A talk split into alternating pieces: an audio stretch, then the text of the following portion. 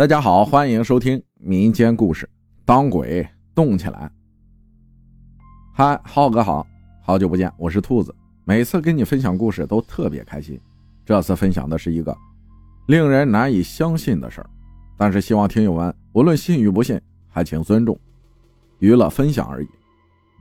现在正值九月份，这件事是在八月中旬发生的，应该也是和鬼节有关吧？反正之前听人说。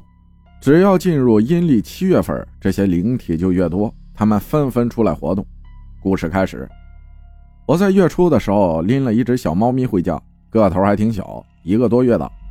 小猫咪刚到这个家里时，对这个屋子里充满了好奇，每天躲躲藏藏，很粘人，也很爱吃。我走到哪里就跟到哪里，十多天被我养得白白胖胖。它很喜欢跟着我进卧室。只要一打开卧室门，他就会以很快的速度跑进去。每次看他那么开心的进来，我也舍不得撵他走。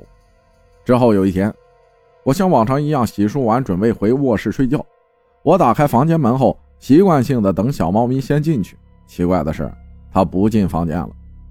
它原本跑到房间门口，又跑开了，趴在正对着离房间门有两米的位置，静静的看着我。我喊它：“快进来呀！”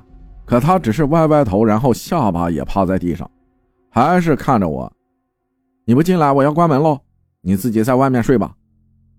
因为事情的不正常也是后来感受到的，所以当时没觉得哪里不对。那天也的确没有发生什么奇怪的事儿。我这个人可能天生比较怕冷，大热天的每天晚上睡觉只定时开三个小时的空调，而且温度必须是二十六度，这样我会睡眠很好，不然。晚上会被冻醒。转眼到了第二天下午，我回家后去卧室拿东西，开门进去，怎么感觉房间还挺凉快？当时客厅的空调还没打开，外面三十六七度的高温。我当时想的应该是前一天晚上开的空调，凉气还在吧？可当时的我根本就没有意识到，在那天之前，第二天中午房间里都会很热很闷。同样的是，小猫咪也不跟我进房间了。怎么喊都不进来，但是我压根就没放心上。就这样过了四五天的样子，外出回来，客厅很热很闷，回到房间里总是觉得特别凉快，凉快的不用开空调了。直到后来的一天晚上，关灯准备睡了，我听到撑窗帘的杆子有像被轻轻的敲打的声音，当时想着可能是空调风吹动了吧，或者有藏匿的迷你小飞虫碰撞的。早上大概八点左右吧，还在睡梦中的我听见右手旁边床头柜一直被人敲，接着又转变敲床侧。由于声音太响，床也跟着细微的震动起来，我就眯开了眼睛。那声音戛然而止，随后看了下旁边，然后翻身看了看床底下，觉得自己听错了，又接着睡着了。我侧了下头，有一种想睡又要醒来的感觉，因为我睡在床的右边。边上还有点空间，我只记得当时眯着眼看到了一个大个的黑色的东西在我右手旁边趴着，然后迅速退了下去，没看清楚是什么，速度特别的快。我努力的想睁大眼睛看清楚到底是什么东西，但当时眼皮沉的就像被控制了一样，就好像必须要让我闭上眼睛。我对天发誓，我当时脑子特别清醒，头发紧。可是就是睁不大眼睛，我只能努力的眯着双眼看向双脚。这时，令我毛骨悚然的事情发生了，我看到了一个黑色的影子站在墙角面对着我，可我看不清脸。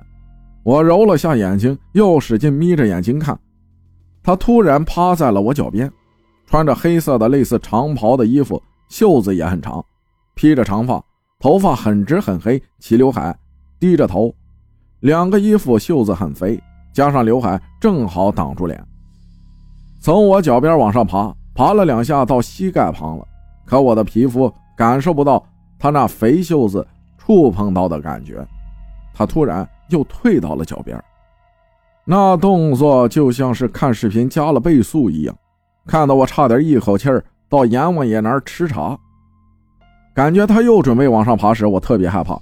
一心急看了一眼天花板，又看看他，立马攥紧拳头，狠狠地捶了下床。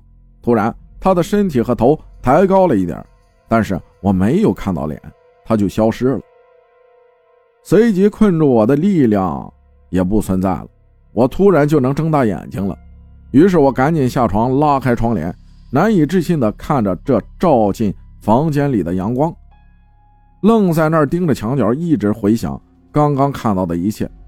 我只记得他手的皮肤的白颜色和墙的白颜色不一样，那个白的没有光泽，有点发蓝，又好像有点发黑，总之没有一点血色。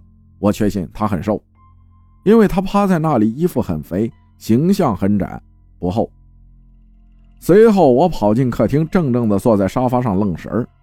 客厅热得像火炉，赶紧开了空调，又看了看阳台的阳光。等我内心恢复平静时，我又返回房间，房间里还是那么凉。我轻轻地挪动着脚步，缓慢地站在墙角边。这个时候，我感受到了一股阴冷。当时就想，怎么会发生这样的事儿？怪不得房间这几天那么凉。小猫咪怎么喊都不进房间。说到这里，喜欢研究玄学的朋友应该都知道，灵性强的动物是能够看见不干净的东西的吧？后面肯定不用问了，找师傅帮我送走了。他说是我出门跟着我回家的，离住处不远，在东南角。我心想应该是拿快递的地方，因为那几天除了拿快递去过东南角，而且很近。他还说是因为他想靠近我，这样。他可以修他自己，他那是在试探我。发生那么恐怖的事当天就把他送走了。送走他过了一个小时左右，我开卧室门，小猫咪立马跑了进去，我随后跟着。房间里变得闷热起来，一切都恢复了正常。其实从小到大，我见过那么多影子，白色的、黑色的、模糊的、清楚的，整体会飘的和不动的，可是却从没有。这样看过爬来爬去、肢体会动的，把我吓坏了。给小猫咪也加点营养餐，他肯定也被那位陌生的姐姐吓到了。故事结束，希望听友们喜欢。感谢兔子分享的故事，谢谢大家的收听，我是阿浩，咱们下期再见。